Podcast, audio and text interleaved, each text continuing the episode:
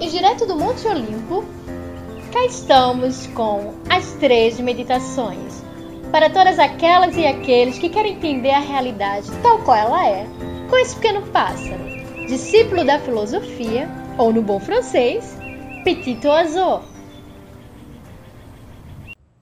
Oi, gente! É, eu não pude avisar a live antes, mas eu já estava preparando vocês, né? Que hoje ia rolar a live. Eu, eu não pude dizer a hora exata, porque eu estava com a Mirelle aqui. Então. Ela foi embora, gente. Ela trabalhou o dia inteiro, tava mó cansada, bichinha. Sem condições de fazer uma live com ela e tal. Mas aí eu prometi nessa live hoje pra gente esclarecer algumas coisas. Tá? Então. É, eu queria até propor uma espécie de live interativa. Tem alguma seguidora aqui que não entende absolutamente nada do que é o feminismo radical e que gostaria de entrar na live agora comigo para fazer determinadas perguntas e eu e eu responder? Então vamos lá. Primeiro deixa eu contar o que aconteceu, né? Quem me segue mesmo, né? Seguidora raiz, raiz mesmo, é, me segue também lá no Fofoca Análise. E sabem exatamente do contexto daquela história, né? Sabe que nem de longe tinha absolutamente nada a ver com transfobia, que foi é, uma piada em cima de um de uma pergunta que eu recebi, né? Se eu estava virando macho porque cortei o cabelo. E aí surgiu o Mirandão e a gente riu disso e etc e tal, né? É... Enfim, piada nossa, né? E daí pegaram uma piada que era nossa e colocaram como né, a feminista radical que está ridicularizando de trans.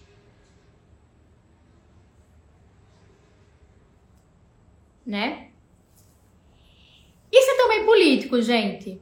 Isso é também político. Existe uma tentativa de silenciar mulheres o tempo inteiro. Né? E quando vem uma mulher que tem um alcance grande, etc e tal, porque se posicionam, é, se posicionam de forma autônoma, acaba incomodando.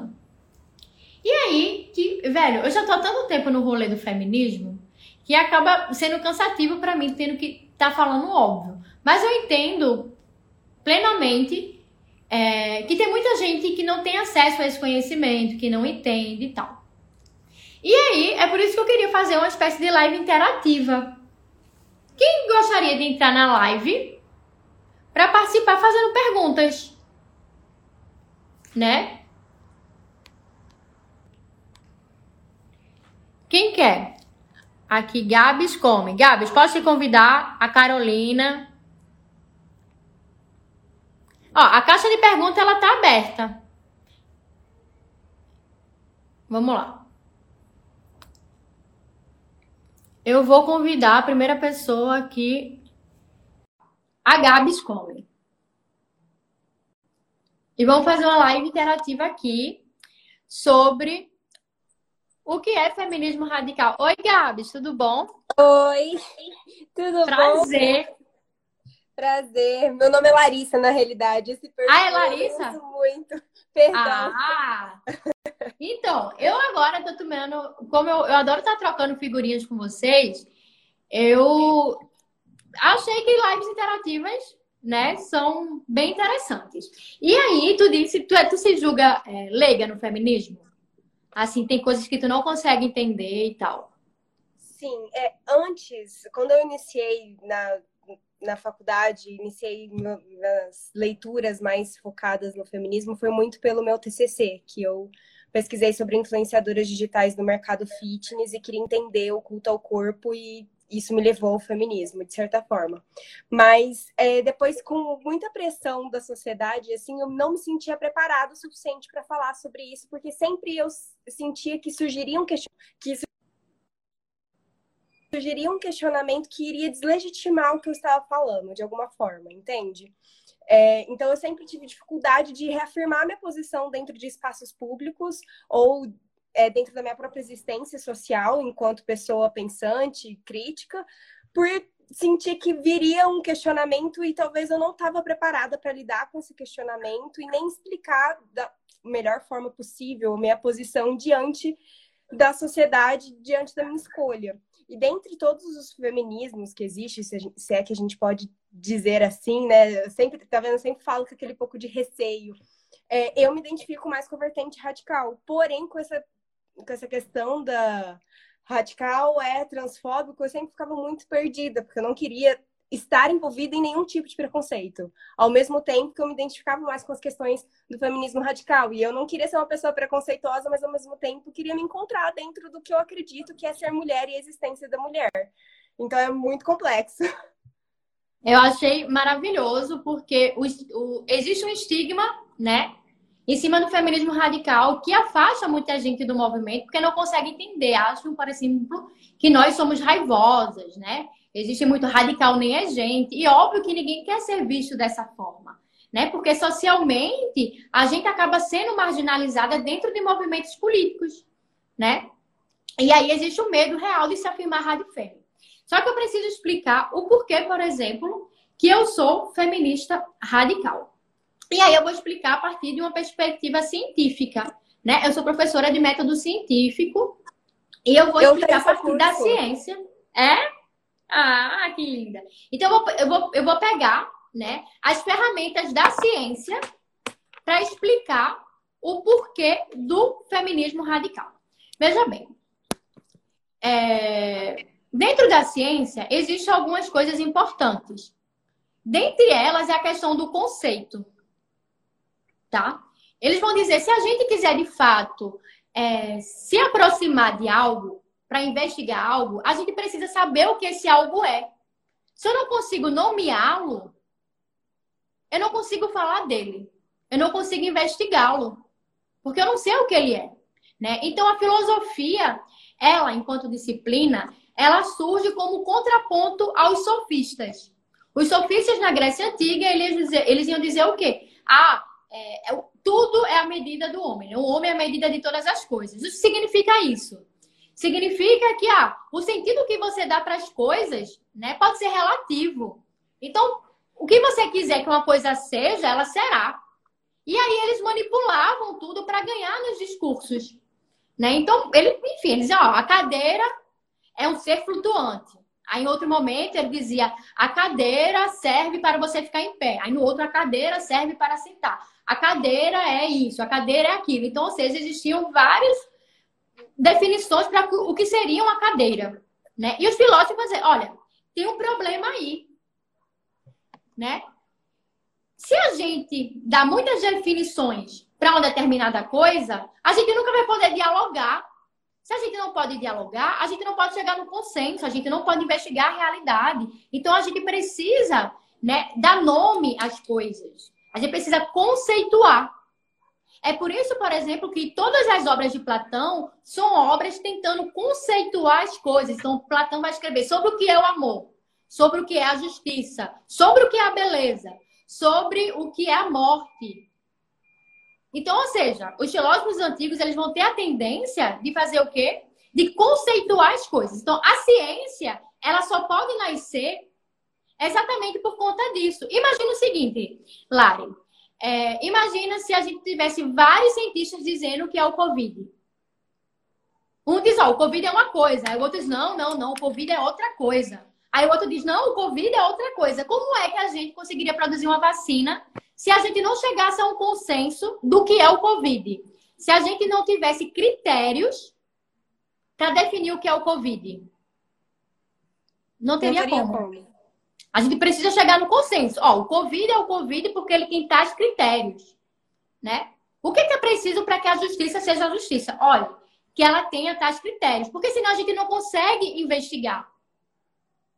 Esse é o coração da ciência, né? E aí, o feminismo, quando é que surge o feminismo?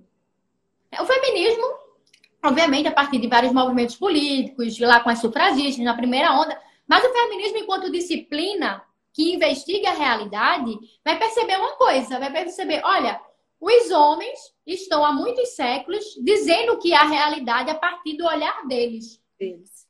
Né? Mas as mulheres têm uma vivência diferente dos homens. Como é que a existência das mulheres ao longo da história vai fazer com que elas enxerguem a realidade? E aí o feminismo ele nasce enquanto uma epistemologia. O que é uma epistemologia? Epistemologia a gente diz que é o estudo do conhecimento. Né? A gente vai lá investigar. E aí o que é que percebe? Existe uma história. A história é a mesma. Não existe várias histórias, existe uma história só. Dentro dessa história só, percebeu-se que havia uma diferença entre homens e mulheres né? Que mulheres estavam numa condição de subordinada em relação aos homens. E aí pergunta-se, ora, por que é que os homens, né, estão na condição de dominante em relação às mulheres? Só que isso é, vai fazer com que, que a gente comece a investigar o porquê é que mulheres estão sendo subjugadas e exploradas estão na condição de submissão em relação aos homens. O que é que tem de diferente na mulher em relação ao homem para que ela esteja nessa posição? Então, por exemplo, muitos é, filósofos dizem, ah, porque o homem é mais forte do que a mulher. Né? Porque o homem tem uma força física maior. Ah, não, porque o homem tem a razão. Então, o homem tem o direito de dominar a mulher porque ele é um ser racional, diferente da mulher. É... Que fundo branco, gente? Tá? Eu tô com fundo é, branco. Eu até baixei aqui. Será que é minha parede? Não, não sei. E aí, né, vão ter lá. Por que, que as mulheres estão na condição de submissão em relação aos homens? E terão várias respostas para isso. Né? Ah, por conta é, é, da condição natural do ser humano, homens serem dominantes e mulheres dominadas, né? Etc. E, e aí as feministas elas vão dizer o seguinte: né? Elas vão dizer, olha, o que tem de diferente na mulher em relação ao homem é o seu sistema reprodutor. Nós estamos sendo dominadas, subjugadas, né? E subordinadas à esfera doméstica porque nós parimos. Ou seja, a gente tem um corpo biológico e a partir desse corpo biológico que nós estamos na condição de subordinação, porque ao longo da história o nosso corpo ele foi lido enquanto inferior. Né? Então os homens utilizaram de, desse argumento de que o nosso corpo era inferior ao dos homens e que por isso, né, a gente também não tinha o controle da nossa sexualidade porque, para a lógica do desenvolvimento capitalista, era importante que o homem assegurasse que ele era o pai dos seus filhos, que os seus herdeiros eram, de fato, os seus herdeiros. E para isso, eles precisavam domesticar a mulher e colocá-la dentro do lar. Mas, para que essa violência fosse socialmente aceitável, a gente precisava de, de normas sociais né? Porque a gente não podia fazer. E a gente sabe que a sociedade ela é extremamente violenta e que muitas vezes a violência é naturalizada. E como foi que essa violência, né, de, de mulheres serem limitadas à esfera doméstica e reduzidas à maternidade, etc. Então aconteceu? A partir do que a gente vai chamar de gênero. O que é o gênero? O gênero é um sistema hierárquico né? E violento, que vai diferenciar os papéis sociais de homens e mulheres. Então aí mulheres vão ser educadas dentro de uma caixinha e homens dentro de outra caixinha. Isso é o gênero. A gente vai chamar de socialização feminina e socialização masculina. Né? Nesse processo, mulheres são direcionadas a partir dessa educação a fazerem determinadas coisas. A gente vai ser, por exemplo, educada a silenciar, a ter medo de desagradar, porque nós temos que ser boas meninas, né? A gente vai ser socializada a fazer serviços domésticos, a desejar um casamento com o homem, a engravidar. Então, ou seja, a gente tem toda uma socialização à educação que vai fazer com que nós mulheres, ainda que a gente não se conheça, desejemos as mesmas coisas. O mesmo vai fazer, o mesmo acontecerá com os homens. A partir dessa socialização dos papéis de gênero, eles vão ser educados para serem dominantes, para não se responsabilizarem com as tarefas do lar, para desejar é, assumir papéis né, de dominância na sociedade. Então, ou seja, o gênero, enquanto esse sistema hierárquico e violento imposto aos sexos, vai condicionar mulheres a um papel de subordinação na sociedade e homens a um papel de dominância na sociedade. E aí, Eu posso... pode. Não, é porque chegou a minha comida. Tá, pode pegar, vai lá pegar. Pode pegar, não tem problema não? Pode, não, eu vou continuar falando. Tá bom, vou deixar E aí, é... os homens, né, eles, a partir dessa socialização nos papéis de gênero, serão dominantes e mulheres dominadas. Só que isso é tão naturalizado, gente, que a gente acha normal e individual nós temos é, os comportamentos que nós temos, né? Tem uma autora antropóloga que eu gosto bastante, que é um clássico, inclusive, das ciências sociais, que ela é chamada de. Ela se chama Margaret Mead. Margaret Mead vai escrever um livro chamado Sexo e Temperamento, onde ela vai visitar três tribos. Né? Dentro dessas três tribos, ela que vai fazer um estudo antropológico, vai perceber. Ah, peraí, deixa eu chamar aqui uma outra seguidora, tá? Depois eu, eu falo com a Lari. Pera. É... Uhum. Cadê aqui? Peraí, Té. Bela. Deixa eu ver aqui como é que eu saio. Hum, deixa eu ver aqui como é que eu saio.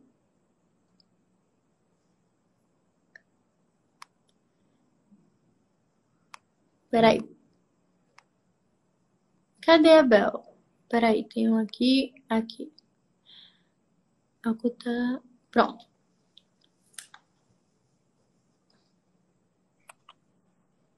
Oi, querida. Olá, perfeita.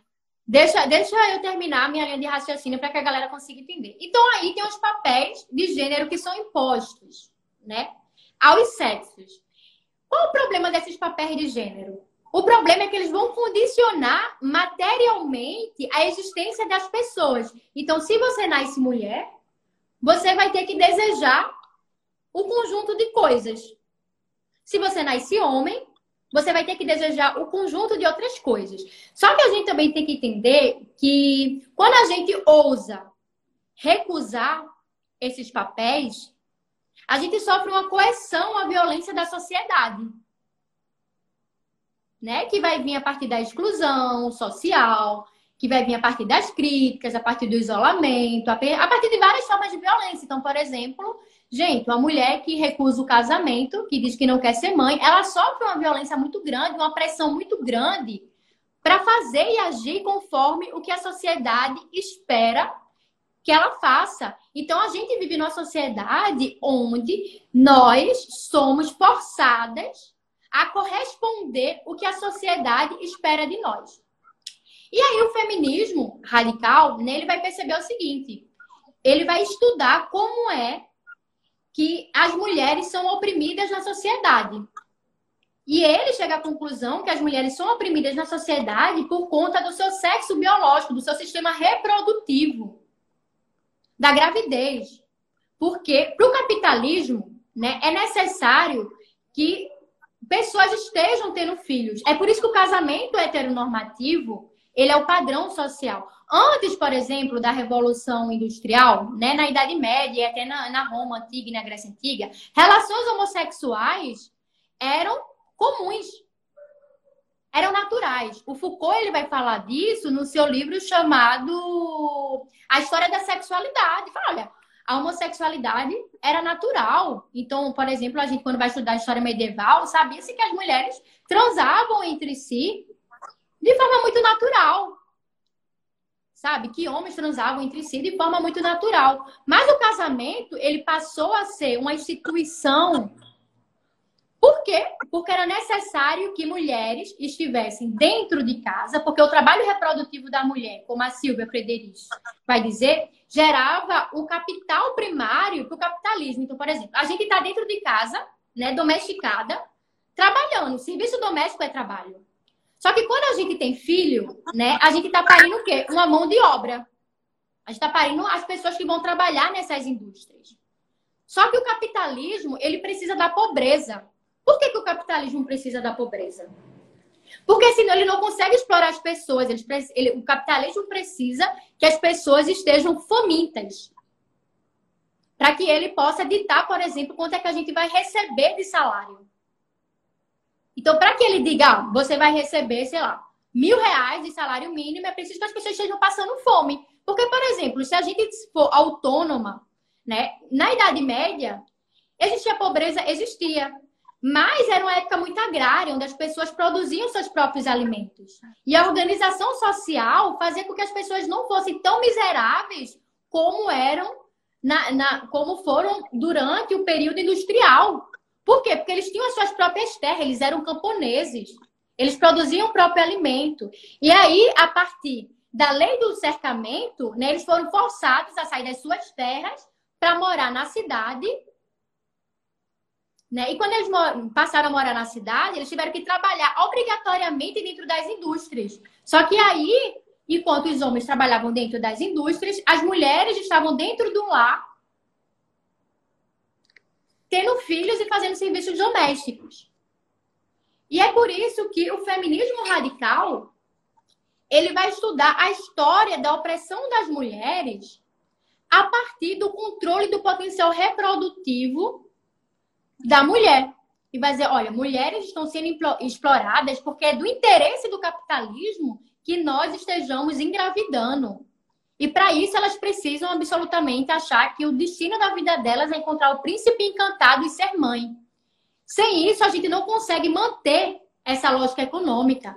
Porque o que aconteceu quando as mulheres é, as mulheres passaram a ter o controle da sexualidade na Europa. Quando teve a revolução sexual na Europa, que teve a pílula anticoncepcional.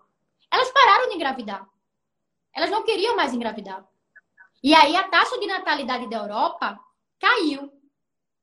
Só que quando a taxa de natalidade cai, o povo fica ameaçado.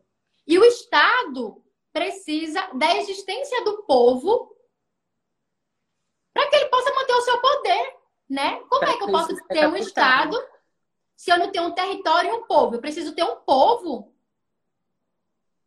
eu preciso ter um povo. Para isso, as mulheres precisam achar que o destino da vida delas é ser mãe e casar, porque senão a gente não consegue fazer com que o Estado exista enquanto Estado, que uma nação existe enquanto uma nação. E é por isso que existe o gênero, para manter intacta esse, intacto esse funcionamento social. E aí o feminismo radical não é apenas um movimento político. O, o feminismo radical é um movimento, ou é uma disciplina também que vai estudar a opressão das mulheres a partir dessa lógica. Que lógica? Da exploração do potencial reprodutivo. Então, quando o pessoal diz assim, ah, mas o movimento feminista radical é trans excludente. Tá querendo tirar trans do movimento. A questão não é essa. A questão é que a gente pegou a lente, o potencial reprodutivo das mulheres, para investigar como o patriarcado nos explora a partir disso. Tá conseguindo entender? Sim. Então a gente vai estudar, a gente vai estudar como é que o patriarcado está explorando mulheres a partir da sua sexualidade. É como, por exemplo, assim, eu estudo sobre pobreza, né? Eu pesquiso sobre pobreza. Eu não posso simplesmente estudar sobre pobreza e querer estudar sobre, sei lá, o oxigênio. Por quê? Porque o meu olhar está naquela investigação. E eu vou centrar para que a ciência possa acontecer, eu preciso focar o meu olhar nesses critérios. né?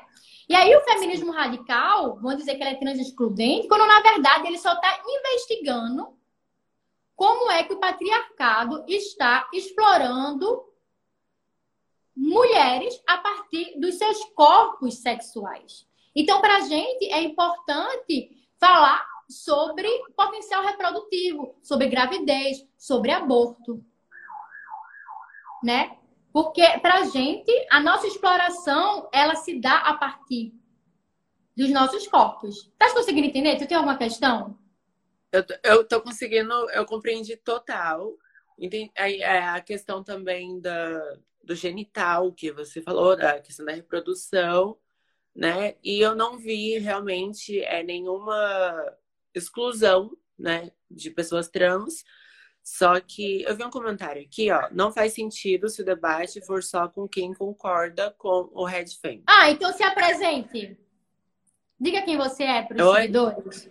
Se apresente, diga quem você é para os seguidores. Não entendi, desculpa. Ah, para você se apresentar. Ah, tá bom. Então, gente, meu nome é Isabela, eu sou uma mulher trans e conheci o canal da Jéssica há um bom tempinho e eu admiro muito ela, a linha de raciocínio dela, o pensamento dela. E eu comecei a perceber que ela não é uma pessoa trans excludente, né? Como as pessoas colocam ali as feministas radicais. E eu observei isso nela. E eu vi que, tipo, caramba, eu não tô vendo ela excluindo pessoas trans, eu não tô vendo ela ofendendo, né, a transexualidade. Então, eu continuei seguindo a Jéssica porque eu gostei muito da linha de raciocínio dela. Sabe? Ela não precisa é, ser 100% uma pessoa que é, concorda com tudo que eu penso, e nem eu 100% uma pessoa que concorda com o que ela pensa sabe? Mas juntas, tipo, a gente consegue unir um raciocínio que pode ali andar junto e dar certo, Sim. né? Não precisa ser tudo igual. Exato. Porque qual, qual é o problema? É, a gente diz, né, que a transexualidade, né, que o transgênero, ele existe exatamente por conta desse sistema de gênero. Se não nos fosse imposto um modo de viver né, de acordo com o nosso próprio sexo, o trans não precisaria existir. Exato. Porque o que é trans é o que transcende, né? Que está transcendendo a norma. Sim, que passou. Exato, que está criticando outra. a norma, que está dizendo eu não quero agir de acordo com o que me foi imposto. Né? Eu quero que a minha existência Exatamente. aconteça de uma outra forma. Exatamente. E, minha gente, nós, feministas radicais, somos abolicionistas de gênero. O que significa isso? Significa dizer que eu não acho que ninguém tenha que viver de acordo com o gênero. Eu acho que o gênero é violência. Eu acho que o gênero condiciona pessoas a se comportarem e a existirem de uma forma ditatorial. O que eu quero é que os seres humanos possam ser livres para se desenvolver da forma que eles acharem mais justos e de acordo com a própria existência deles. Né? É só isso. É só isso. Mas você vai dizer, ah, mas, Jesse, o transativismo, o feminismo radical exclui trans do movimento, etc, etc e tal. Gente, da mesma forma que nós, feministas radicais, iremos investigar como mulheres são exploradas dentro do patriarcado, o transativismo é uma disciplina que vai investigar como trans são oprimidos e oprimidas dentro do patriarcado. São duas Exato. realidades distintas. Estamos dentro do mesmo sistema? Estamos. Mas as opressões são diferentes. Sim, é como se fosse o racismo e a transfobia. É isso. É, a gente está dizendo que um é melhor do que o outro, que um sofre menos do que o outro, que um é mais Jamais. discriminado. Ou menos. Não! São duas violências diferentes. E a gente vai. Ó, por que, que pessoas negras sofrem racismo? Ah, porque a gente vive, inclusive, está dentro da própria lógica capitalista, né? Para que eu possa expropriar um povo, eu preciso dizer que eu sou superior a esse povo. E o que foi que os brancos disseram? Eu sou superior ao negro porque eu tenho uma pele branca. Então, tudo que for negro é negativo. E por serem inferiores a gente, eles devem se submeter a gente. O racismo, Sim, ele acontece. De tal maneira. Por isso, né? E aí, por que, que pessoas trans elas são violentadas dentro da nossa sociedade? Exatamente porque ela não corresponde ao gênero. Ela, então, ou seja, assim enquanto você disse, vocês. né? Pois é, enquanto vocês estão tentando estudar, investigar cientificamente é, que a violência acontece porque vocês não correspondem aos gêneros, a gente está investigando o contrário. A gente está investigando como a nossa violência acontece porque nós somos forçadas a corresponder ao gênero. Né? então, se é é intri, intrinsecamente misógino. Então, é, o que é que acontece? Essa é uma questão que a gente pode trazer, porque vão dizer que o transativismo é misógino.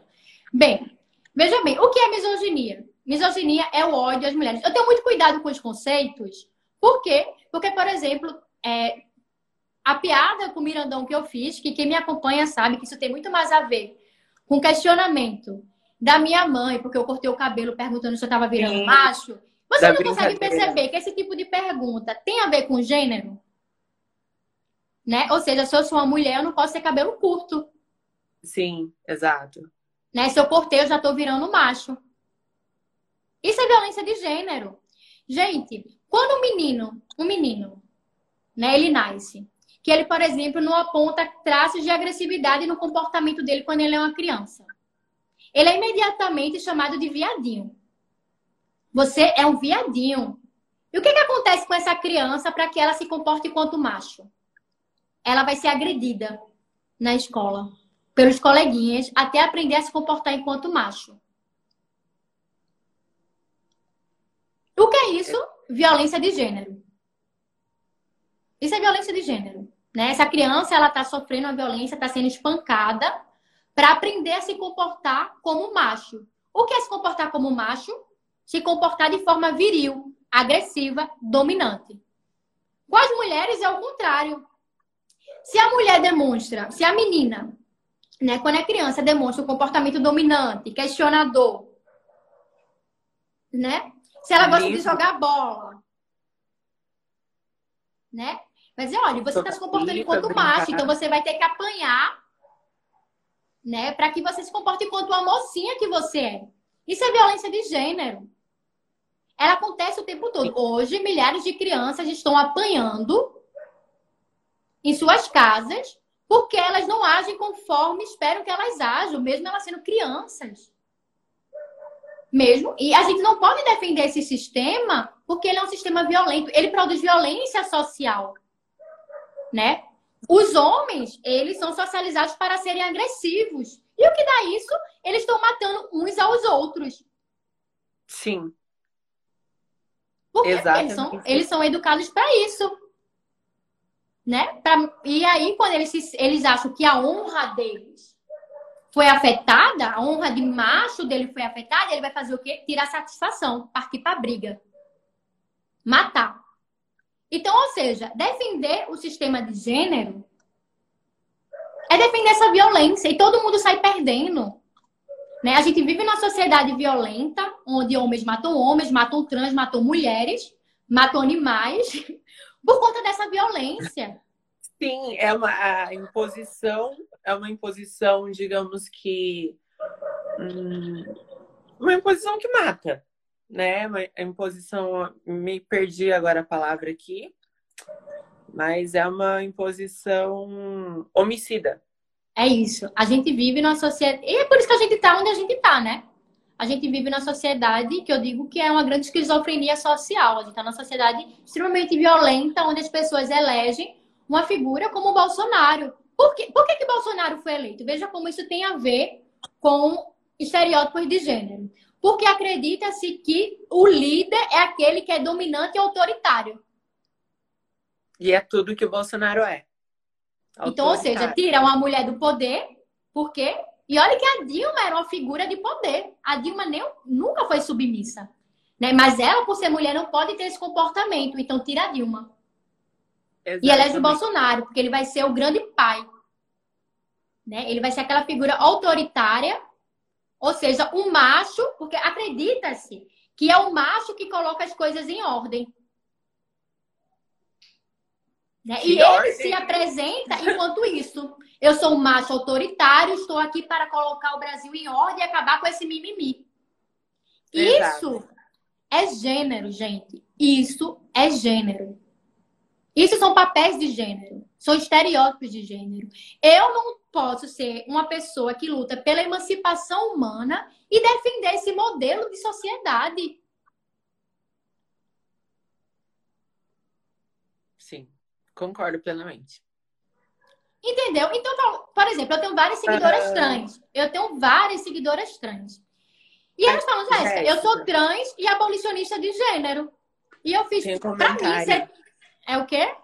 Ai, desculpa. Tem um comentário aqui, ó. Muita transfobia nos comentários. Pode é, não tô lendo os comentários, gente. Se eu ler os comentários, eu, eu, eu não consigo. Não, não, é, não consigo prestar atenção no debate. Tá? Mas mantenham, por favor, o bom senso. Jéssica, chama alguém que não concorda para debater. Gente, eu não, não é questão que eu concordo com tudo que ela tá falando. A questão é que eu venho já pedindo pra Jéssica me colocar numa live pra gente trocar Discutir, ideias. Verdade. Né? Porque eu sou uma mulher trans e ela é uma mulher cis que se considera uma feminista radical. Então existe é muito tabu, existe muita coisa que às vezes ultrapassa, né, a verdade sobre os dois polos ali, digamos assim. E a, gente não tá se matando aqui. Não tá, né? gente. É, eu acho, eu acho o seguinte, eu acho que é uma grande perca de tempo né, a gente infantilizar um debate que é um debate sério. Né? Eu acredito, eu, assim, eu tenho absoluta certeza que a gente vive numa sociedade adoecida por conta dos papéis de gênero. É muito triste saber que eu tenho mulheres de 50 anos me seguindo e dizendo, Jéssica, eu passei a vida toda infeliz dentro de um casamento porque eu achava que eu precisava estar dentro de um casamento. Sabe? Eu tenho mulheres que descobriram que não queriam ser mães depois que tiveram filhos. Sim.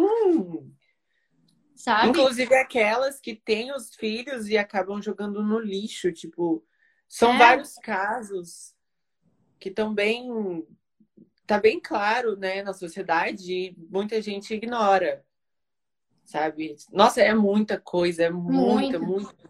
Então, por exemplo, eu, eu, tenho, eu tenho um problema com, com conceitos de cisgeneridade, né? Porque, assim, eu acho que ninguém está em conformidade com o gênero. Qualquer pessoa minimamente consciente, né, que queira, de fato, a liberdade, que queira existir em liberdade, não pode estar em conformidade com o seu gênero.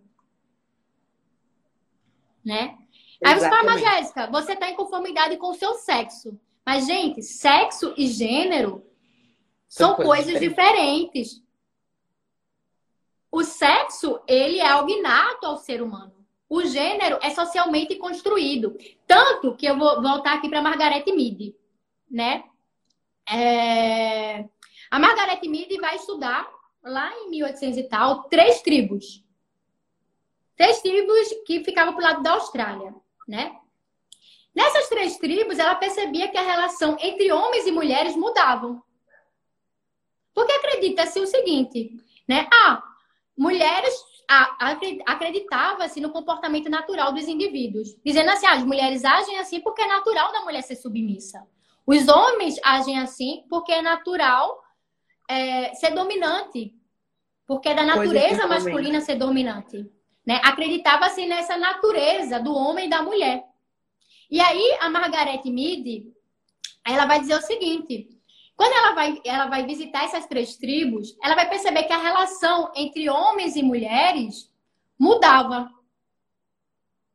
Né? Ela vai dizer, ó, tem uma Sim. tribo em que mulheres são dominadas e homens dominantes, tem uma tribo onde as mulheres são dominantes e os homens os dominados, e tem tribo onde ambos, nenhum é dominante e nem outro é dominado. Então, assim, se o modo como as pessoas se relacionam que homens e mulheres se relacionam é diferente, significa o quê? Significa que não é o nosso sexo biológico que vai definir o nosso temperamento. Mas a sociedade que vai nos impor um temperamento com a justificativa que ele tem a ver com sexo. Ou seja, se eu nasço com a vagina, eu tenho que ser espontaneamente meiga e submissa.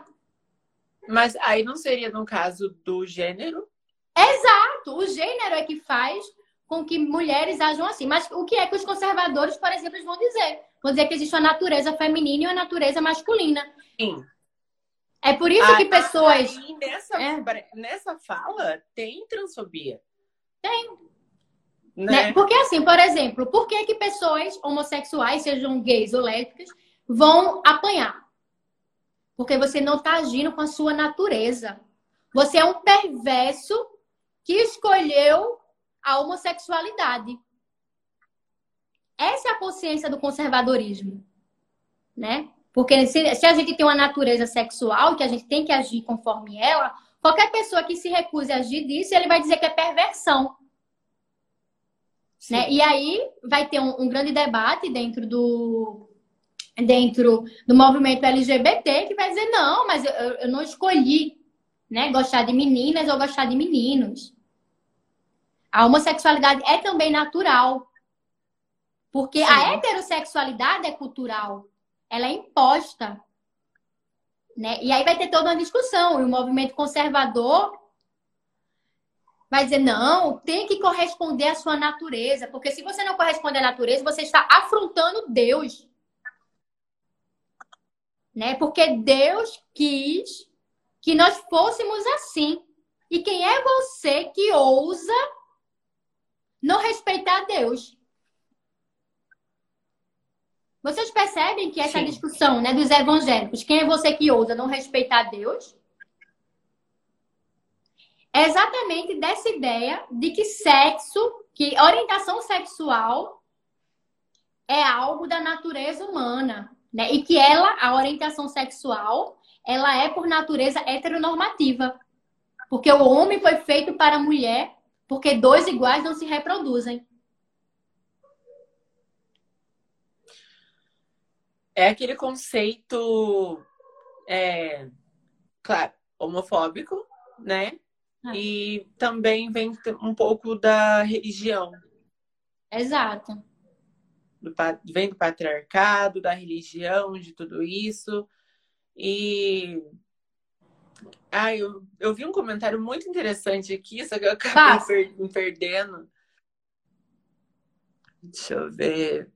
Peraí, é um Aqui.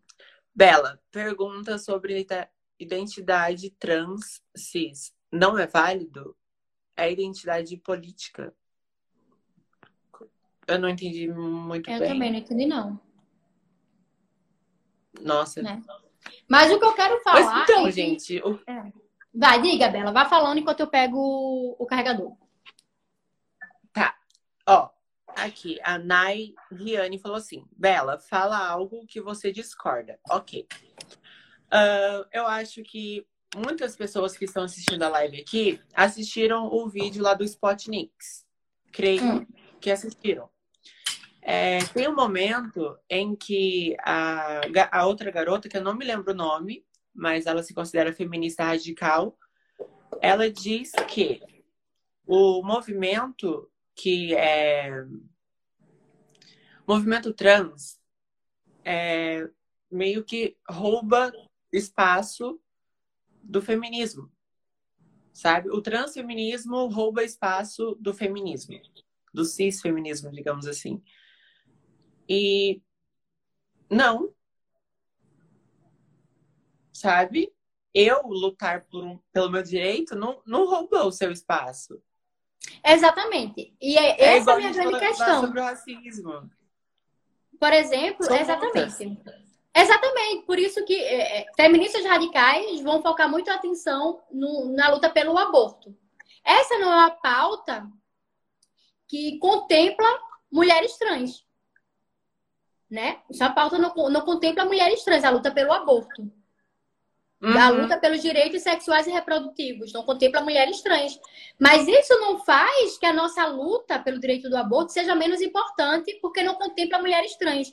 Como a luta de mulheres trans para se ser inseridas na sociedade, para poder ter acesso ao mercado de trabalho, para serem incluídas, para poder estar dentro das universidades, né, também não inviabiliza a luta né, das feministas radicais. Então, ou seja, são duas lutas diferentes que precisam existir.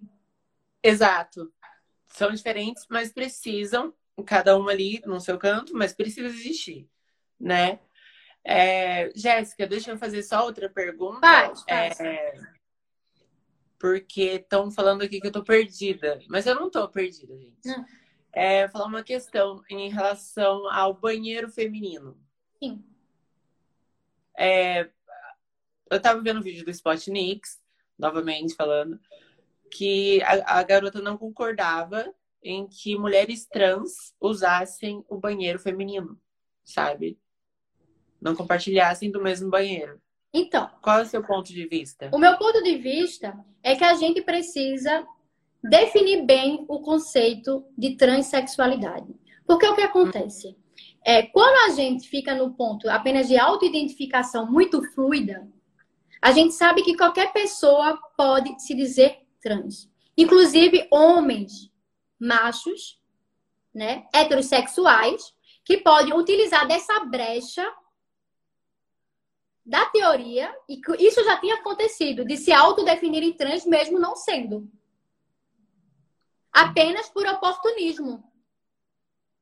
Porque não existe um critério, né, um critério que, que seja bem definido nesse aspecto. Então, por exemplo, o caso das mulheres é que tem homem, ou pode existir homens, que irão utilizar dessa brecha para invadir esses espaços. Né? E a gente precisa entrar no consenso. No consenso, inclusive, que eu acho que não seja obrigação do feminismo radical, mas do próprio transativismo, é de discutir a própria teoria para ver onde tem falhas. Onde essa teoria pode, inclusive, porque, por exemplo, é, eu sou a favor de cotas para trans nas universidades, na política. Né? Eu acho que pessoas marginalizadas devem ocupar espaços de poder, que isso é estratégico. Só que, imagina, vamos lá, a gente consegue cotas para trans. Homens podem, né, a partir dessa brecha de ah, é apenas uma autoidentificação, dizer eu sou trans. Eu exijo estar dentro dessa cota para Não. ocupar esses espaços de poder. Hum, não. Bela, eu vou te dizer um negócio. No México, eu posso inclusive compartilhar isso para vocês. Tem uma cota, né, para mulheres na política no México. 19 homens 19 homens, machos, heterossexuais. Tá? Machos, homens cis. Se autodefiniram mulheres para ocupar esses espaços de poder. E aí, obviamente, que existe, isso tem, na, tem um, é um noticiário, eu posso compartilhar com vocês, né? Tem na Globo e tal, no jornal Globo. Isso aconteceu. Isso prejudica o movimento transativista, tanto quanto prejudica mulheres. Sim. Porque existe uma falha, se eles podem a qualquer momento dizer assim, eu sou trans. E eu exijo estar nesse Mas, espaço. Jéssica, a questão é que hum. Cê, é, tem pessoas brancas que se pintam, né? Fazem o blackface e entram, usam cotas. Eu, né? Então o problema, o problema tá onde? Tá nas pessoas negras ou na pessoa? Não tá na pessoa usou? negra, mas eu não falo, eu falo da então. própria da própria teoria. É uma excelente pergunta que você fez. Por exemplo, pessoas brancas estão se autodefinindo negras para ocuparem espaços de poder que são destinados a esse público que é marginalizado. E aí significa o quê? E elas se apoiam em cima do. Elas se apoiam na autoidentificação. Eu sou um branco de alma negra, eu me sinto negro. Ah, mas é. A justificativa, o que eu quero falar é que a justificativa dessa galera é essa. Eles dão essa justificativa para passar impune. E isso, obviamente, que prejudica Eu não tô dizendo que a culpa é dos negros por isso. Tô dizendo que a culpa é da própria justiça que não consegue estabelecer critérios que possam proteger as pessoas. Né? Que possam proteger realmente a população negra. De... Porque, para mim, é um tipo de violência. Pessoas brancas se aproveitando de cotas destinadas a pessoas negras. Né? De uma forma completamente desrespeitosa. Como, para mim, é uma violência ver um homem se definindo mulher trans né, para ocupar espaços de poder destinado a esse grupo. Então, então a gente mas... tem uma falha nessa discussão. Não, não, ó, mas assim, para hum. é, deixa eu só te explicar uma coisa. Assim, a questão de é, faculdade, de cotas, assim, realmente, igual, pessoas brancas se pintam, às vezes se tiver cota para pessoas trans, algumas pessoas cis vão se passar por trans, mas assim, é, eu paguei muito caro para trocar meu Sim. documento sabe? São anos e anos de transição para chegar no, no meu ouvido uma coisa assim: é, você não pode usar o meu banheiro porque um homem vestiu uma peruca, entrou aqui e abusou de uma mulher, sendo que eu sou uma mulher. Hum. Sabe? Tá, tem um problema aí. E esse problema não tá na gente, tá no homem. Exato. E tá aí o que, que a gente faz? Qual é essa sugestão? Como é que a gente a pode proteger? É... Como é que a gente pode proteger pessoas trans e mulheres, porque ambas estão sofrendo violência. Ambas. Sim, mulheres né? trans e mulheres cis. É, ambas estão sofrendo sofrem. violência. Né? Uma uhum. violência, uma violência que é reproduzida por um macho. Exato. Né? Como é que a gente consegue proteger esses dois públicos sem ferir o direito de um nem de outro? Eu, eu acho que assim, primeiramente, uh, isso vem muito do patriarcado, né? Mas eu creio que a questão da, da, do abusador, do maníaco em si, é uma coisa que, infelizmente, não tem como ser mudada. O, o maníaco, ele vai se passar por qualquer coisa, em qualquer momento, em qualquer lugar, para fazer o que ele quer fazer. Entendeu? Mas, não exemplo, tem o que fazer.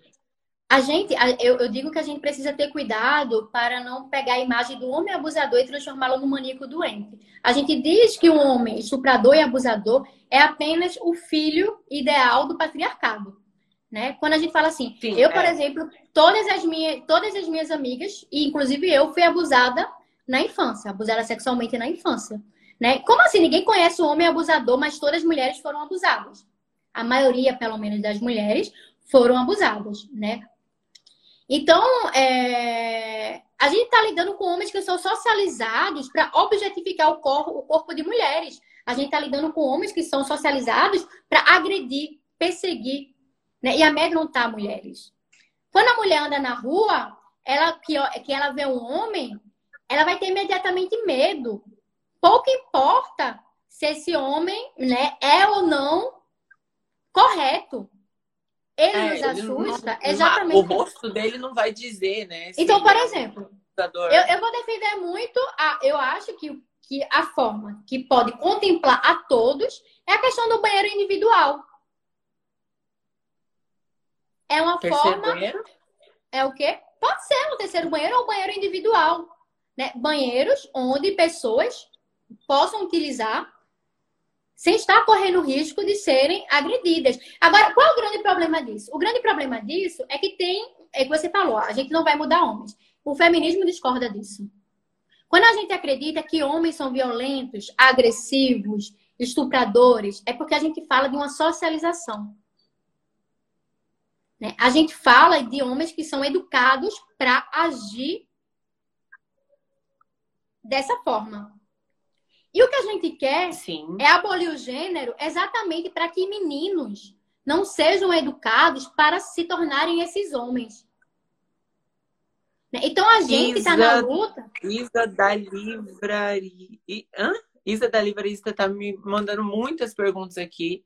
Deixa Bela, eu ver. Caramba, velho, eu tenho 15 perguntas.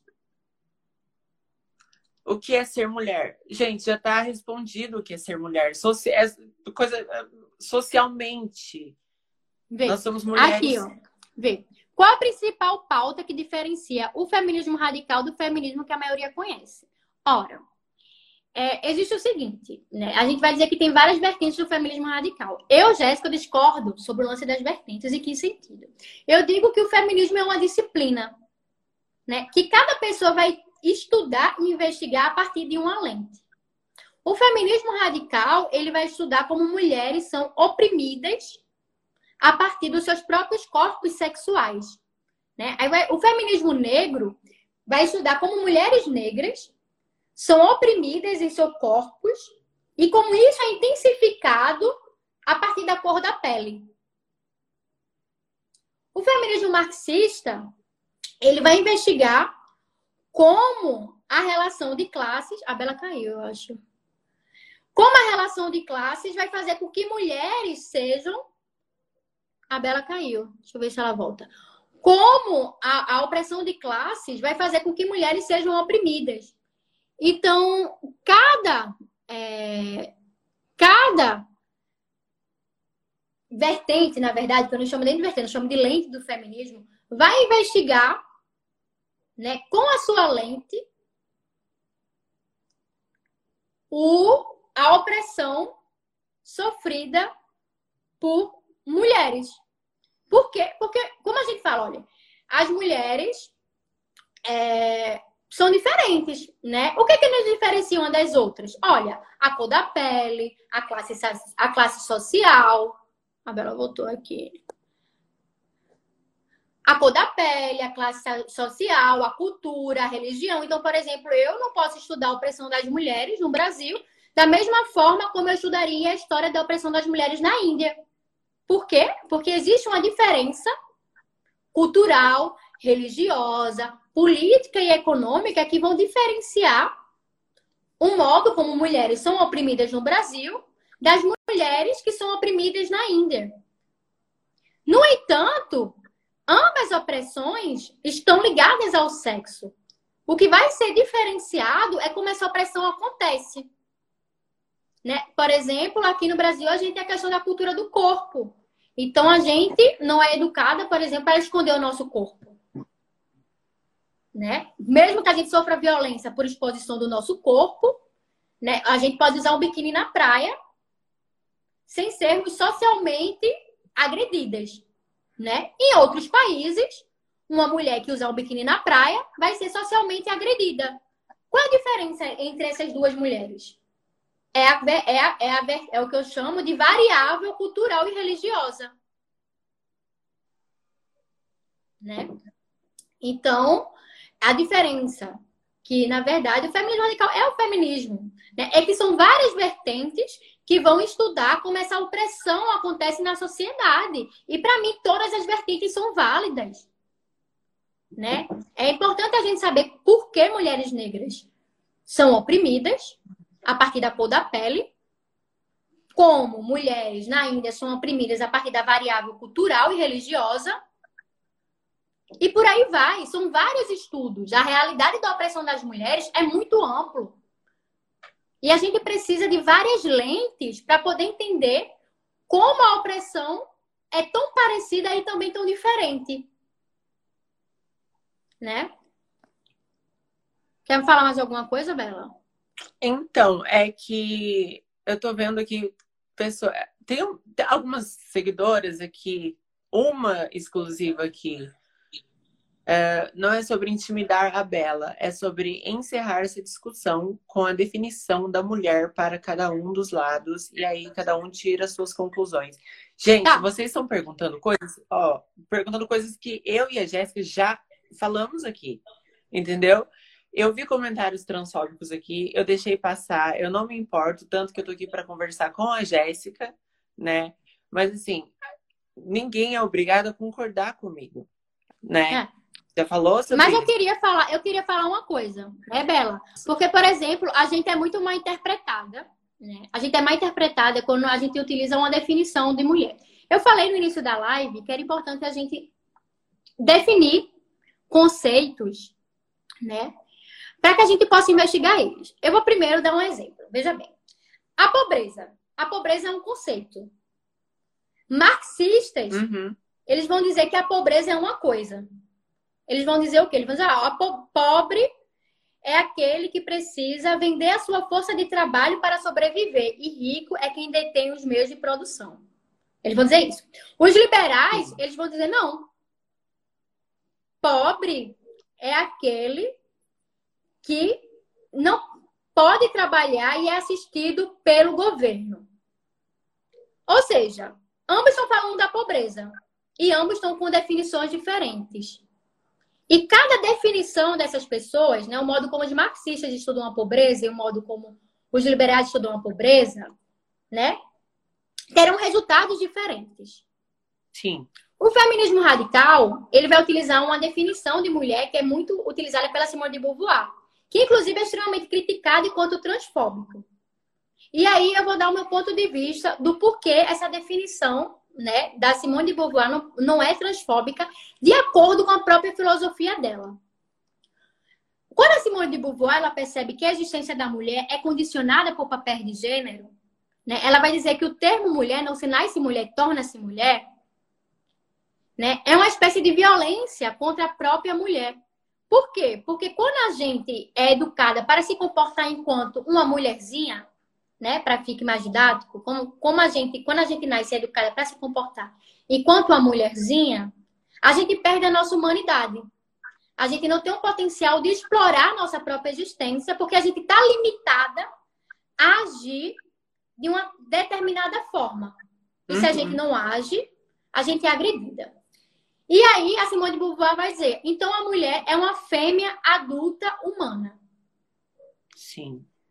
E aí, esse, essa definição ela vai ser considerada transfóbica. Porque vão dizer, ah, vocês estão dizendo que mulher é só quem nasce de buceta. Né? Só o que quer que Simone de Beauvoir, ela quer dizer com que é ser que mulher é uma fêmea adulta humana. Olha, porra, a mulher ela nasce com um corpo, né? Que é diferente do do homem.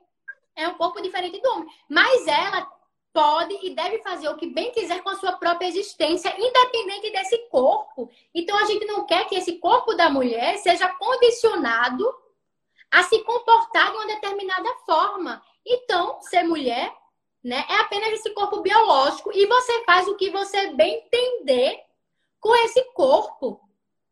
Né? Você faz, se você quer ter filho, tenha, se você não quer, não tenha. Mas nada desses papéis que estão dizendo deve condicionar o que é ser a mulher. Ela deve ser livre para escolher o que ela bem quer ser, apesar do corpo que ela tem. Exato. Então, eu, então, eu acho extremamente é, perigoso a gente dizer que, que quando essa definição de ser mulher é uma definição transfóbica, porque isso não tem a ver com a realidade da população trans. Né? Isso Sim. tem a ver com a realidade né, das mulheres que, apesar dos seus corpos, são condicionadas a assumir um papel na sociedade. E a gente luta para que esse condicionamento seja superado. Sim. Né? E aí, para mim, o que são mulheres trans, né? São pessoas, são pessoas que nasceram do sexo masculino, que dentro da sociedade do papel de gênero foram socializadas a assumir esses papéis e que se recusaram a agir conforme é, é, é, esse, essa ditadura do gênero. Eu me recuso a viver, né, de acordo com como vocês querem que eu viva. Eu escolho transcender esses papéis. Eu escolho dar um outro sentido à minha própria existência. Que não tem a ver com o gênero que vocês me impuseram. Isso, para mim, é ser uma mulher trans.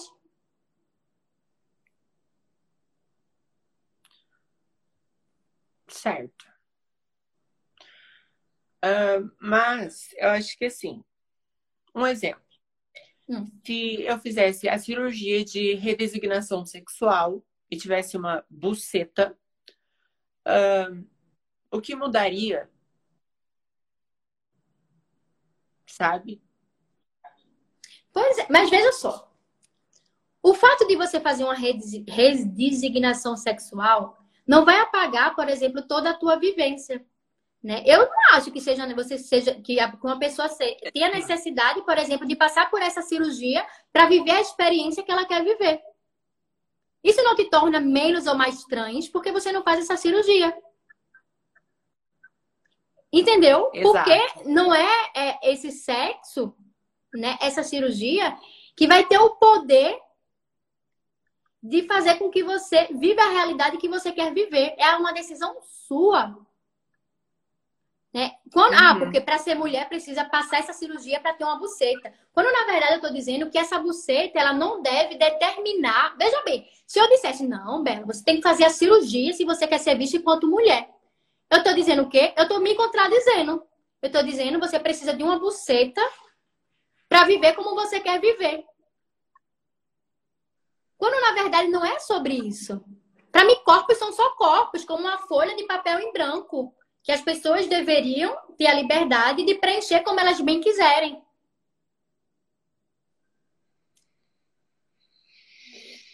Exato. É sobre isso. Sabe? Não é sobre, ah, você, se você quer ser vista enquanto mulher, você precisa ter uma buceta. Porque eu, eu, Jéssica, eu não atribuo a identidade à buceta. Para mim, a buceta é só uma buceta. Como para mim, o pênis é só um pênis. Eu não digo que o pênis tem um potencial cognitivo, né? De dizer, ah, eu, eu, eu, eu penso como eu penso porque eu nasci com uma buceta. Ora, é a buceta que me faz ter esse papel cognitivo? Qual é a relação da cognição com a buceta? Inclusive, as feministas radicais vão dizer, não existe cérebro feminino ou cérebro masculino. Né? Só que nós somos impostas socialmente a agir como a gente age porque a gente tem esses corpos. Sim. Né? Ó, oh, mas um exemplo, é hum. um exemplo bom até, assim, olhando a gente aqui, tanto que quando eu cheguei, os seguidores ficaram tipo, que tá acontecendo? Porque ninguém sabia que eu era trans, né? Então, um exemplo, eu não sei o que você tem no meio dessas pernas. Assim como você não sabe o que eu tenho.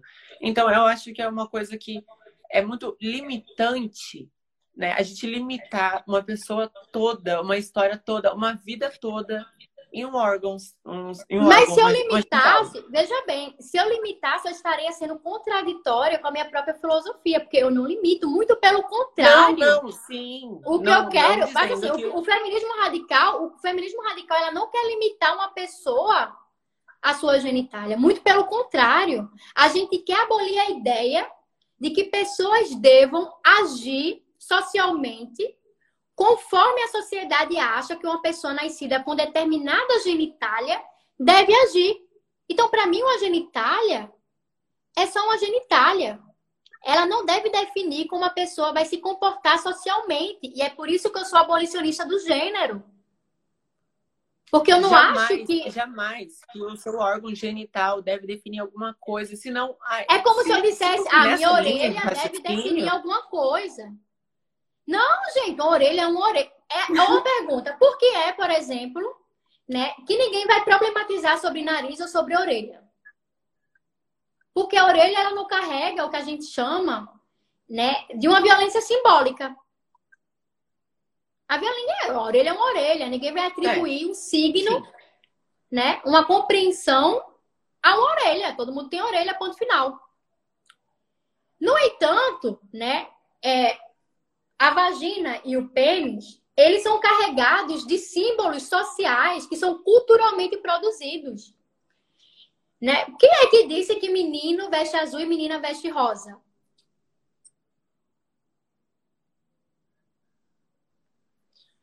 Não é? Opa, ah, porque você nasceu com pênis, você tem que gostar de azul.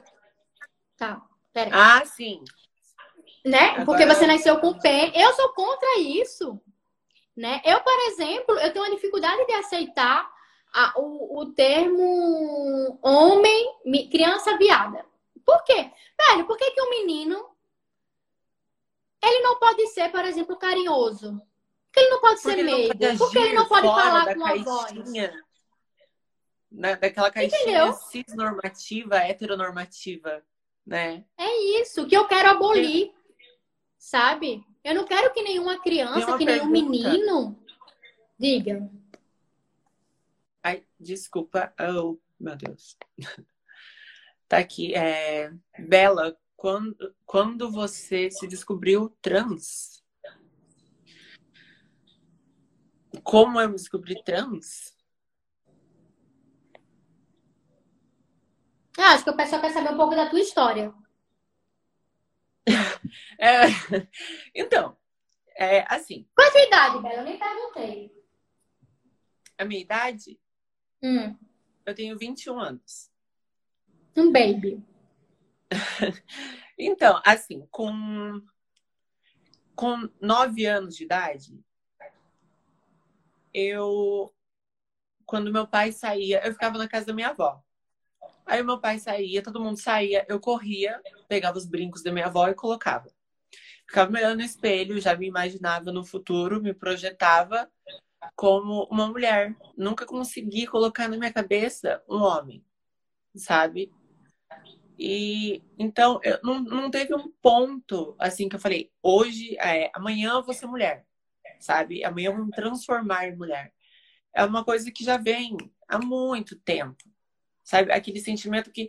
Porque, assim, infelizmente, tem toda a questão social, né? Tem a questão social do que é ser mulher, o que é ser homem. Então, infelizmente, eu tive que transcender, tive que transcender não, tive que, né, mudar o meu gênero ali, certo ponto, ali com os meus 15 anos, para poder ser lida pela sociedade. Espera, travou. Pode repetir, por favor? Tá travando um pouquinho. Uh, então, é, foi com mas qual o problema de usar brincos quando criança? Nenhum! Eu não disse que tem problema nisso. Gente, calma. Eu não tô aqui para colocar ninguém contra a parede. Eu não tô aqui para fazer nada demais. Tô aqui para dividir opiniões com a. Jéssica. Acho que as pessoas não estão entendendo isso, entendeu? Acho que estão aqui pensando que a gente está aqui para se confrontar. Jamais. Não tem nem porquê, não, não. nem faria isso. E eu tô perdendo um pouco do foco, porque não, tá, não tô deixando. Então, eu, assim. Uh, gente, como eu já disse, eu transicionei com 15 anos. Eu disse, eu sou uma mulher, eu não sou um homem, sabe? Eu não sou aquilo que mandaram eu ser, eu não sou aquilo que, é, que a sociedade impôs para mim. Eu me identifico com, com o tipo da minha mãe, não do meu pai. Sabe? Hum. Tu se identifica com o quê? Perdão, perdão.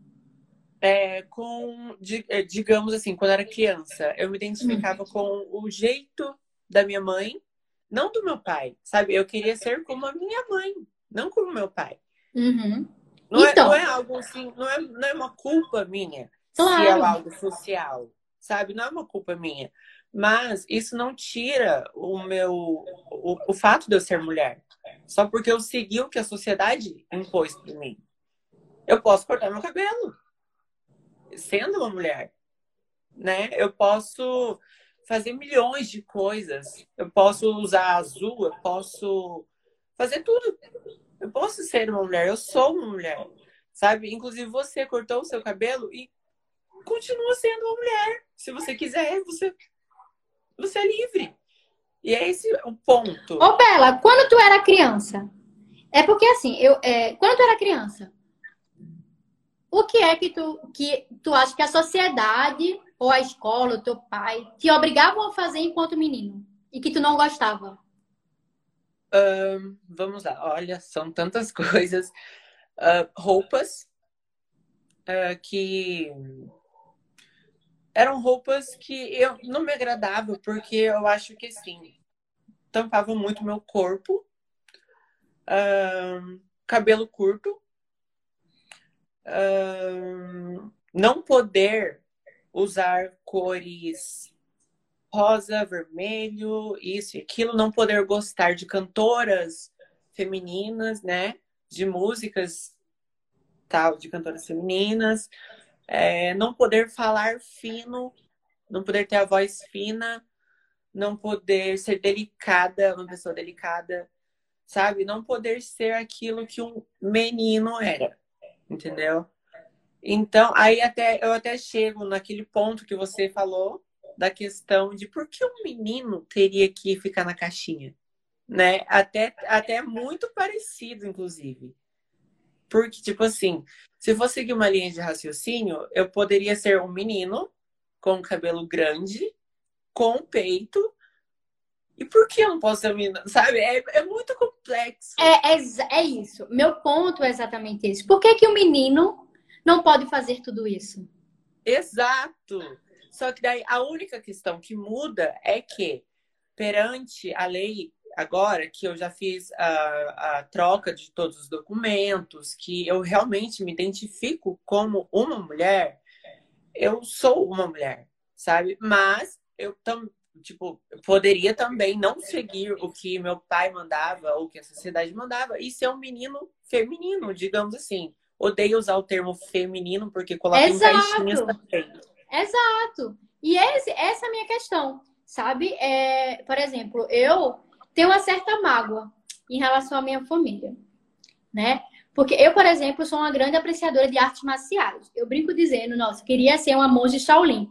Quem me segue há muito tempo sabe que eu tinha uma obsessão em estudar o monastério Shaolin, que eu fiz com Gifu e etc e tal. Mas eu não pude me desenvolver, né? Porque minha mãe me proibia de fazer esportes. Meu irmão, por sua vez, fez taekwondo, fez capoeira, jogou futebol, fez natação. E eu, Jéssica, não pude fazer esportes.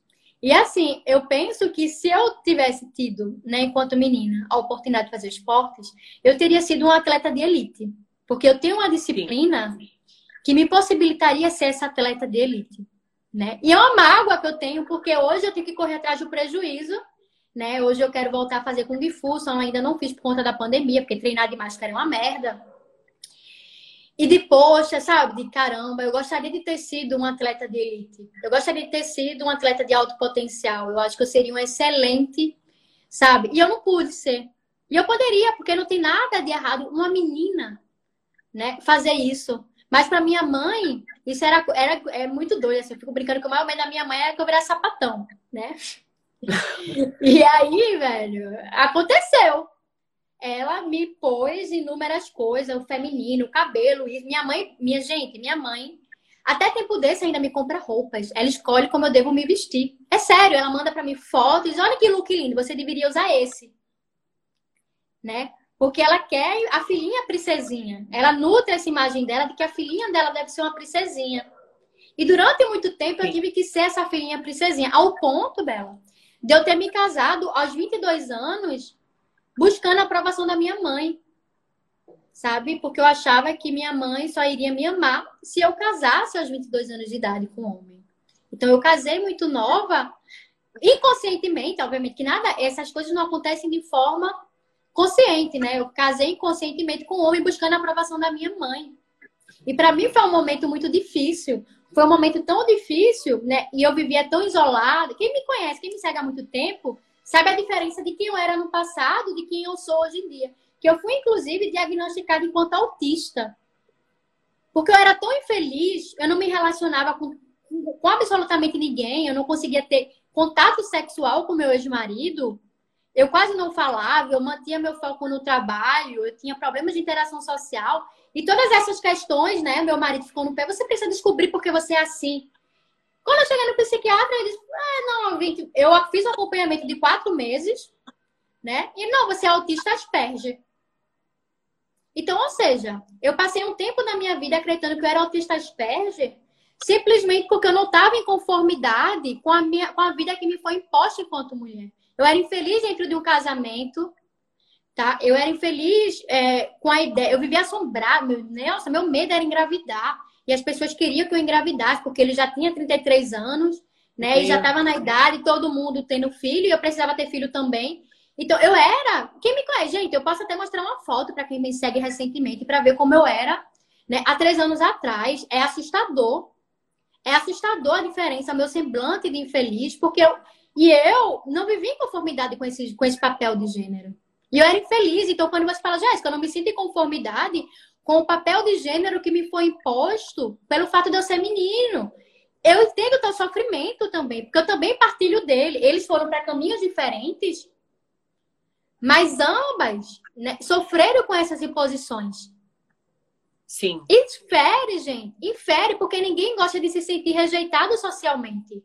Ninguém gosta de se sentir rejeitado pela família. Essa é a nossa maior ferida enquanto ser humano. É a gente achar que os nossos pais não nos amam. E todo mundo, velho, eu não conheço uma pessoa que não tem essa ferida. Né? E a gente vai tentar se moldar, e aí, quando a gente tenta se moldar, a gente se violenta. E eu, durante muito tempo, me violentei. Sabe? E hoje, que aos 30 anos de idade, basicamente, que eu passei a ter uma compreensão maior dessa violência que me foi imposta, eu sinto uma certa revolta.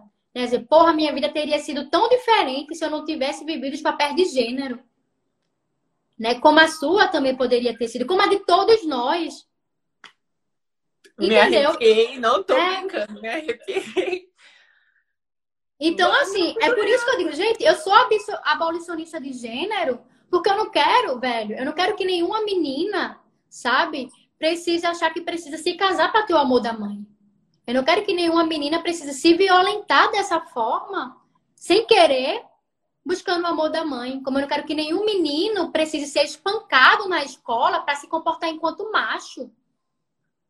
E espancar, né? E agredir. Exato. Então, para mim, o problema é o gênero. Né? Eu acho que a gente precisa é, parar com essa ideia de que pessoas tenham que corresponder. O gênero não deveria nem existir. A gente deveria ser livre para se apresentar como a gente bem quiser. Né? Para mim, existe uma identidade virtual. O que é identidade? Qual é a diferença? Eu vou pegar um conceito de um sociólogo que eu gosto bastante, que é o Goffman. Né? O Goffman, ele é um grande estudioso das identidades. E aí ele vai dizer que existem dois tipos de identidade.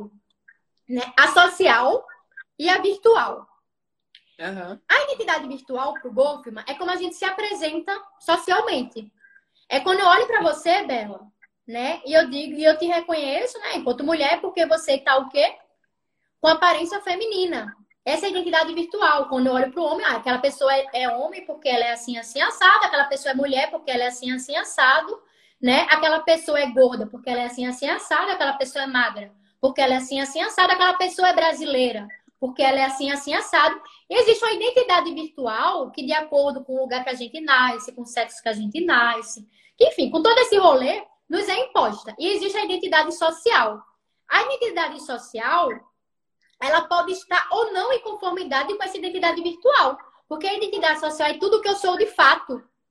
Né? Não é o que as pessoas veem de mim. As pessoas, quando olham para mim, vão, ó, ela tem o cabelo curto, é branca, é assim, assim, assado. Né? Essa é, essas características que vocês enxergam de mim, né, sem me conhecer profundamente, é o que a gente chama de identidade virtual. A Bela travou. Peraí.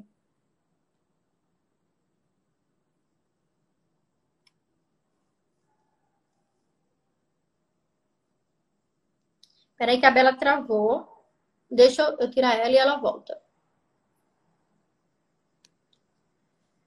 Então, a identidade virtual, né, ela vai ser imposta às pessoas.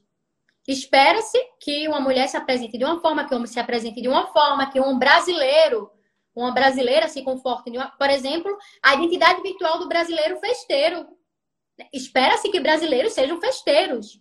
Por quê? Porque a imagem, a representação social do brasileiro é alguém que gosta de, de festas, de futebol e de caipirinha. Isso são identidades virtuais, nessa perspectiva do Goffman. Né? E existe uma determinada pressão na sociedade para que. Bela, pode pedir para chamar de novo que eu aceito, tá? É, e existe uma pressão da sociedade para que a gente corresponda a essas identidades virtuais. Quando a gente não corresponde, a gente sofre o que o Goffman vai chamar de estigma. O que é o estigma? Né? O estigma é como se fosse uma marca no nosso corpo, sobretudo, porque o estigma ele precisa ser visto, né? que vai fazer com que a gente seja socialmente criticada. Olha, aquela pessoa não está correspondendo às normas. Por exemplo, eu digo o quê? Que existe o estigma da pobreza, né? Qual é o estigma da pobreza? Por que, que, a pobreza é um estigma? Como a raça é um estigma? Como a, a, deficiência física é um estigma? Porque a gente tem uma perspectiva que as pessoas devam corresponder a um padrão norma normativo. E quando, a gente, quando essa pessoa, por alguma razão, não tem os atributos necessários para corresponder a esse comportamento normativo, ela sofre um estigma, né? Espera-se naturalmente que as pessoas não sejam deficientes. E aí, quando a pessoa não corresponde a essa normatividade, ela vai ser vista de lado. Olha, aquela pessoa tem uma deficiência, né? Ela não é como o no... é muito foda, porque a gente vive numa sociedade, né, normativa que diz que existe o normal, mas o normal não existe, gente. E é exatamente por essa exigência de que se existe o normal que a gente sofre. Então, por exemplo, a pessoa com deficiência, né, ela vai ser marginalizada porque acredita-se que, que o normal é natural. Né? Acredita-se que o, o, o, natural, por exemplo, por incrível que pareça, tá, gente? Que, de, que pessoas do bem e põe essa ideia de que pessoas do bem são brancas. É por isso que lá o cidadão de bem bate no peito. Eu sou um cidadão de bem. Quando ele bate no peito dizendo que é um cidadão de bem, basicamente ele está dizendo eu sou branco. Porque o branco é que é o cidadão de bem. Aí isso tá tudo no nosso inconsciente coletivo.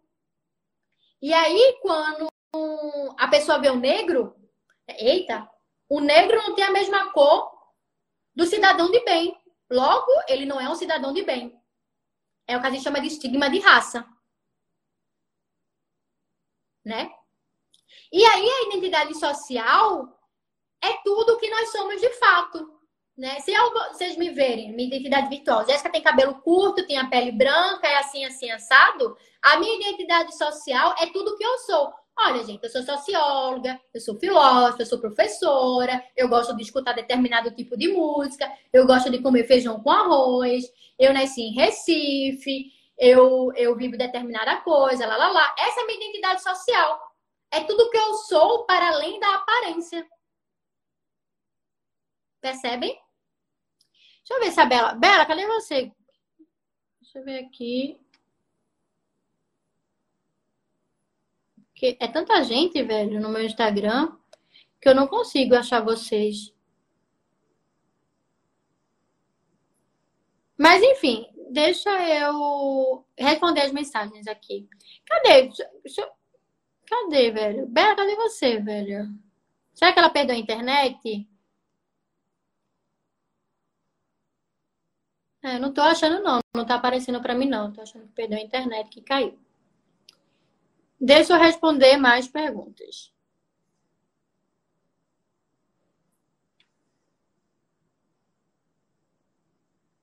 Hum. Aqui. Jéssica, explica como surgiu a opressão das mulheres. Acho que ajuda, ajuda bastante na compreensão. É claro, é claro, né? A opressão das mulheres ela surgiu quando o homem percebeu que ele tinha um poder de fecundação. Né? No início existiam o que a gente chama de sociedades matriarcais. Nelas é, exist... não existia essa hierarquia sexual. Existia a divisão sexual do trabalho, mas não existiam hierarquias sexuais. Acreditava-se naquela época, muitos séculos atrás, que mulheres eram deusas. Ora, mulheres engravidam, dão luzes a crianças, da onde surgem os bebês. Não se sabia. Então, os laços de parentesco eram diferentes. Por exemplo, quem assumia a paternidade das crianças era o pai, ou era o irmão da mulher, né? E aí, a gente diz que a opressão das mulheres surgiu quando o homem percebeu o seu poder de fecundação. Quando ele percebeu que ele podia engravidar a mulher e que aquela criança que a mulher carregava no ventre era dele, ele precisava assegurar né, que o filho era mesmo dele. E para isso ele botou a mulher dentro de casa.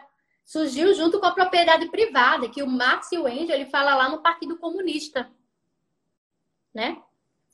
E aí quando surgem a propriedade privada, a mulher precisa estar dentro dela, né? E o homem precisa assegurar que aquela propriedade é dele e que os herdeiros são seus herdeiros de fato. A opressão da mulher, ela surge disso, do controle do potencial sexual e reprodutivo da mulher, para fazer com que o homem, né, possa assegurar o seu poder hereditário, que é político também. Para a época era importante que o homem tivesse a sua prole, né, para proteger a propriedade privada, inclusive. Deixa eu ver mais. Tudo isso que você está falando comprova que deve haver abolição de gênero. Eu concordo, eu concordo assim, porque o gênero é violento, né, de inúmeras formas.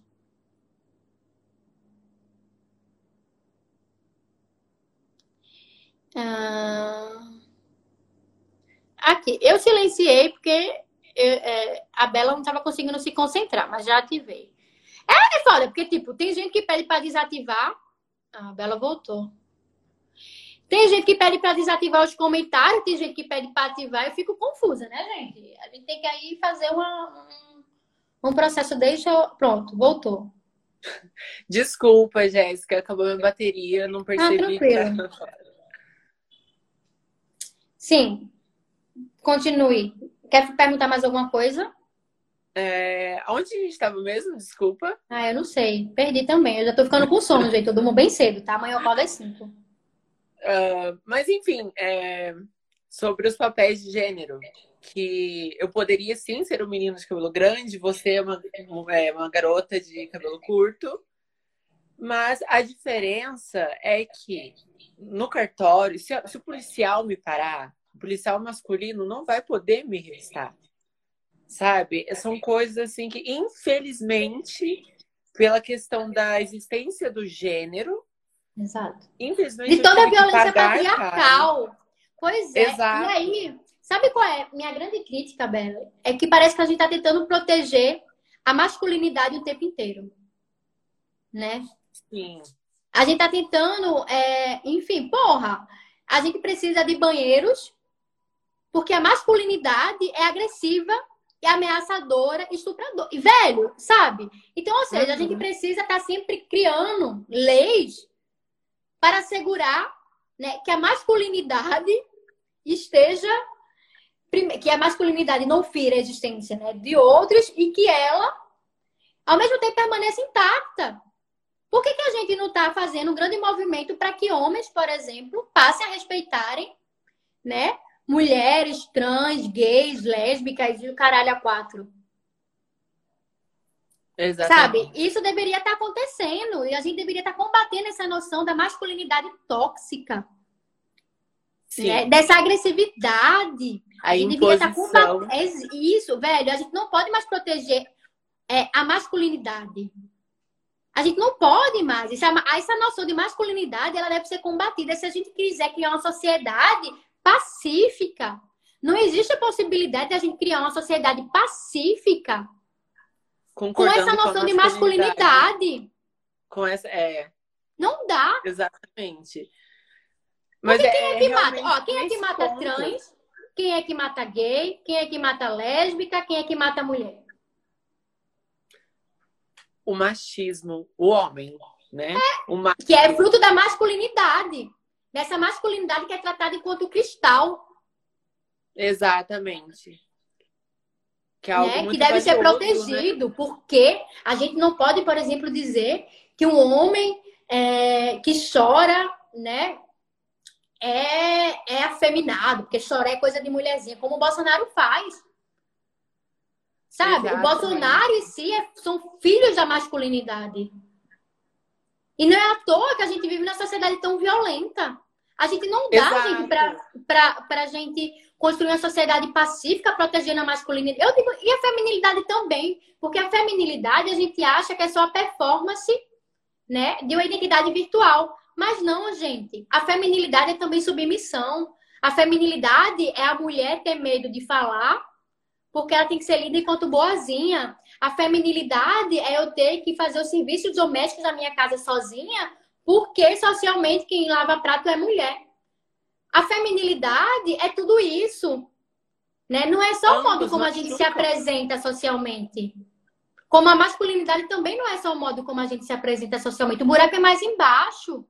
Exatamente, né? exatamente, exatamente. E ambos machucam. Muito, muito. Né? Ambos machucam muito. E realmente o gênero em si é uma praga é. né? Infelizmente, é uma pra... Infelizmente, não. Eu, eu creio que seja uma praga, né? Porque, como você disse, se não, existe, não existisse a questão de gênero, não ia ter toda essa burocracia, toda essa. É isso, uh, velho. É isso. É isso. Concordamos. Vocês conseguem perceber, gente, se a gente usar racionalidade, né? Feministas radicais e transativistas estão falando, deveriam falar a mesma coisa, que é abolir o gênero. Porque o gênero também é o que faz com que trans sejam mortas. Exato. Né? Exatamente. Perceba, por que, que uma trans é morta? Como assim? Você nasceu homem e está se comportando como uma mulherzinha? Então você vai aprender o que é ser uma mulherzinha. Toma aqui essa porrada. Exato. Igual quando falam assim, vai virar mulherzinha na cadeia. Quando, quando é estuprado na cadeia.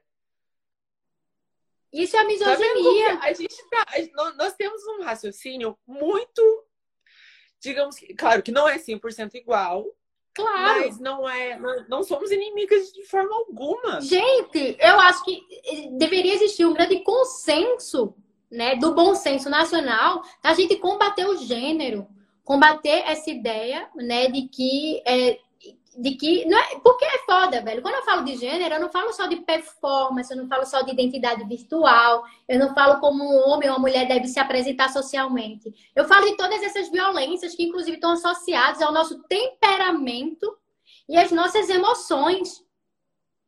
Né? Exatamente. E a gente precisa combater, porque tanto a feminilidade quanto a masculinidade são demodê sabe? Eu acho que ninguém nasceu nem para ser submisso, nem para ser dominante. A gente nasceu para ser mestre de si, para conduzir a própria existência. Não para subjugar uma pessoa, né? Ou para ser subjugada por outra. Sim, a gente tem que romper com essa ideia de hierarquia. A questão do macho, né? A questão do macho dominador, a fêmea submissa é muito. É nojento, é uma coisa que tem que ser abolida. Ah, Não tem outra forma.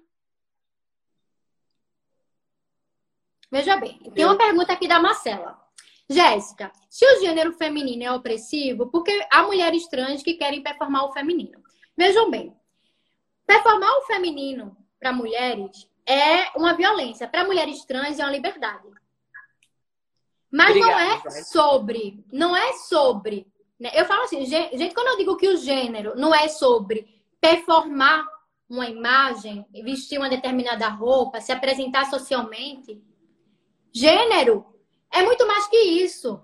Né? Gênero feminino, por exemplo, é sobre submissão, sobre fazer tarefas domésticas, sobre isso, sobre aquilo. É muito, é, é, vai muito além do que se apresentar socialmente. Entendeu? Então, eu acredito que nenhuma pessoa em sua sã consciência, né? Eu não acredito que uma mulher trans vá, por primeiro que não, é, a socialização não permite que ela performe todo esse combo da feminilidade. Né? Então, assim, eu não acredito que nenhuma mulher trans vá estar tá reivindicando. Aí ah, eu quero ser submissa, porque eu acho que ser mulher é ser submissa. Seria idiotice. Não seria idiotice performar? Não, porque eu quero ser eu não quero. Então, ou seja, a performance né, que falam do, do, da feminilidade feita por mulheres trans é apenas uma parcela do que é o gênero. Né? Não é tudo que o gênero é.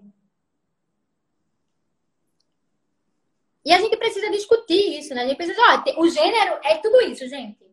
Pessoas trans estão reivindicando isso daqui, né? Que geralmente é, é, o modo como se apresenta socialmente, né? É o modo como é, se é, recusa é, a performar. Cabelo. Não é só um batom, sabe? é só um vestido. É isso, é só um cabelo, é só um batom, é só um vestido. Eu concordo plenamente.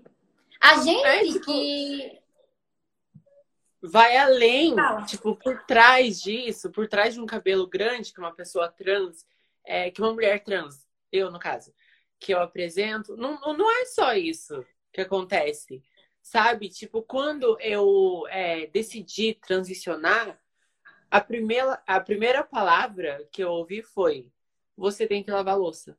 Por quê?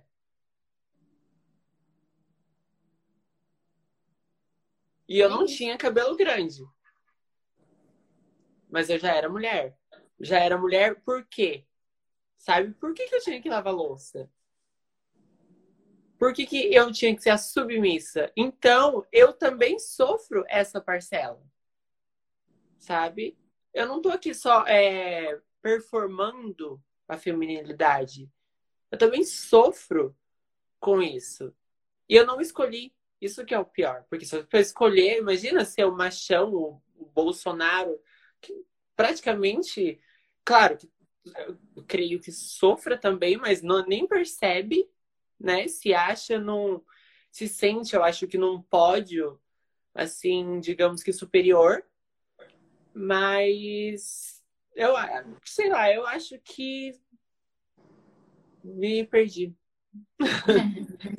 Não, mas assim, só para pegar o gancho no que tu falou, né? A gente precisa discutir com seriedade o que é o gênero, porque as pessoas elas não entendem. Uhum. Né? Elas não entendem que o gênero, em sua natureza, é violento. Né? Quando diz assim, ah, você quer ser mulherzinha? Então você vai ter que lavar a louça, você vai ter que calar a boca e você vai ter que ser estuprada. Exato. Por, porque isso é o que é ser mulherzinha. Mas vocês percebem o quanto de misoginia existe nisso? O ódio às mulheres? Ah, já que você quer ser a mulher, quer se livrar desse privilégio, quer ser nascer homem, você vai ter que se sujeitar a tudo isso. Então, para mim, por exemplo, é muito triste que a gente ache que, mulher, que, que, que ser mulher é lavar a louça. Que ser mulher é ser boazinha. Que ser mulher é querer ser mãe. Que ser mulher né? Que é uma mulher de verdade, a mulher que edifica o lar, é a mulher que quer casar. Aqui performa a feminilidade, né? É isso. A, a submissão. Pois é. E, então. E tá vendo? A gente chegou aqui juntas num raciocínio igual, né? Uh, e agora você desativou os comentários, a gente conseguiu finalmente, né? É, uma conversa. Uhum. E eu achei muito incrível. E, é, e eu sabia que é, eu, era isso que eu esperava de você. Uma pessoa muito inteligente, juro. Não precisa ser modesta. Uma pessoa muito inteligente. Eu sabia que eu não ia me decepcionar com você. É. Você entender meu lado, assim como eu respeitar o seu lado também. É, nós discutimos aqui, trocamos opiniões. Jamais Sim. eu quis roubar espaço seu. Claro. E você roubar eu acho que eu acho que a live, gente, vai ficar salva. Eu vou, se a Bela permitir, eu vou também colocar no podcast, porque eu sei que tem gente que prefere ouvir claro, podcast do que assistir. É, porque é isso. Eu acho que no fundo, eu sempre brinco assim, né? Enquanto filósofo, eu digo, gente, se todo mundo usar a razão, vai todo mundo chegar às mesmas conclusões né? Porque se a gente percebe que o gênero ele é uma estrutura extremamente violenta, que prejudica todo mundo, inclusive prejudica homens, gente, porque homens estão sendo assassinados uns pelos outros, exatamente Exato. por conta dessa lógica. Ninguém está ganhando com gênero, né? Obviamente que homens ganham no sentido de ter um determinado poder econômico, político e social, mas no final das contas a gente vive numa sociedade perversa e violenta. Agora né? você encontrou a parte que tinha me perdido quando eu estava falando do Bolsonaro. Que eles hum. se matam entre si. É isso. Pela masculinidade tóxica. Eles se matam entre eles. É isso. Então, o que a gente precisa né, é discutir o gênero com seriedade. Discutir o gênero de uma forma como a gente fez, muito mais ampla.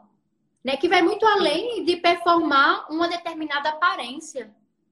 O gênero, Sim, ele, ele, ele envolve muitas coisas e violenta todos. E constrói uma sociedade né, que está muito longe de alcançar essa passividade que a gente deveria desejar. A gente deveria desejar viver na sociedade pacífica, na sociedade justa, onde todo ser humano possa explorar o melhor de si.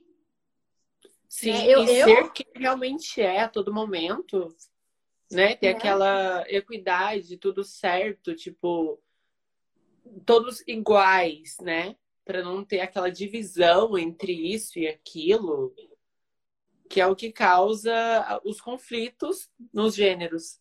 É isso. Né? Eu acho assim, gente, eu acho. É...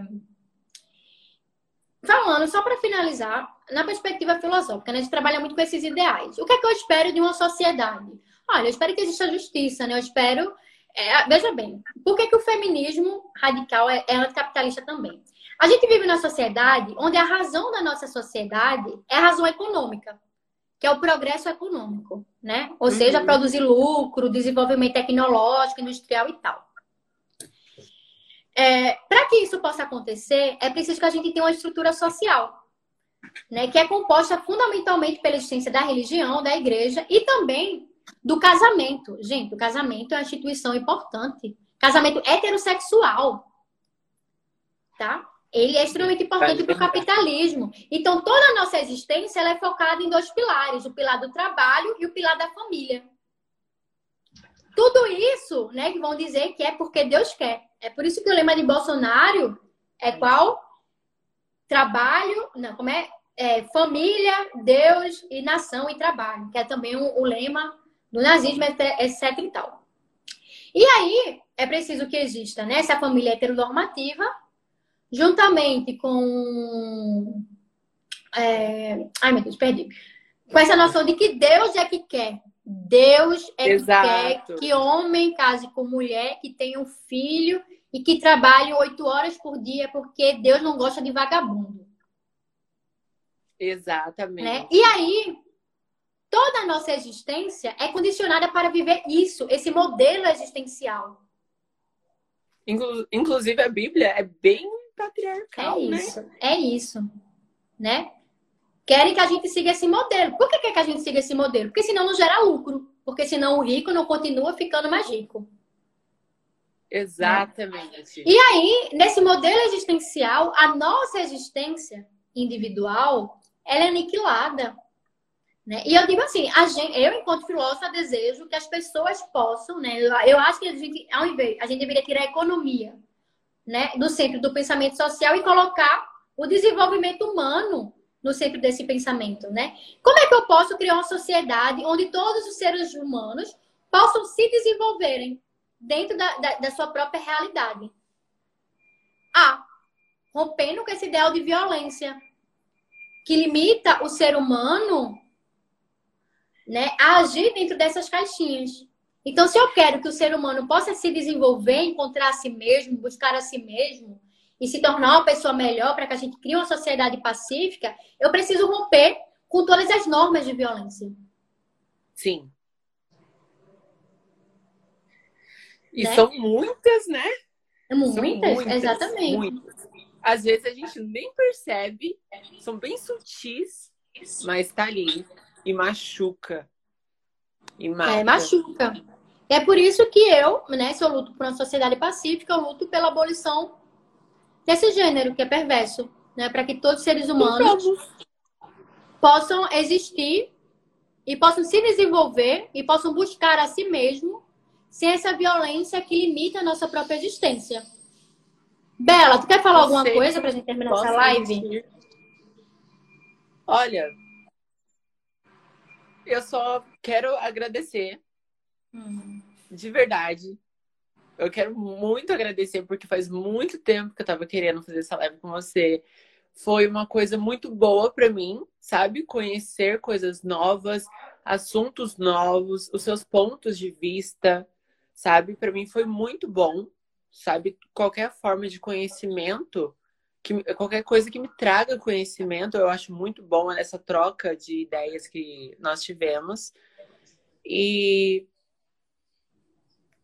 eu eu fico sem palavras para agradecer você ter me aceitado nessa live.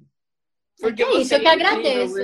Eu acho, eu acho que é muito importante, né? Eu, inclusive, eu gostei muito de, desse novo formato, de eu conversar com seguidores. Eu acho que esse debate é muito enriquecedor para mim, para vocês, né? E é importante. Gente, eu agradeço muito. muito. Eu preciso tomar banho. Eu tô podre, trabalhou o dia inteiro, tô suada. Eu preciso lavar prato, tomar banho e dormir. Tá? Mas existirão outras lives onde a gente vai poder tirar cada vez mais dúvidas, etc e tal. Eu não tenho condições de responder todas as questões hoje, mas a gente vai se vendo. Tá? É isso. Beijo, gente. A live fica salva. Tchau, tchau, Bela. Boa noite. Tá, boa noite.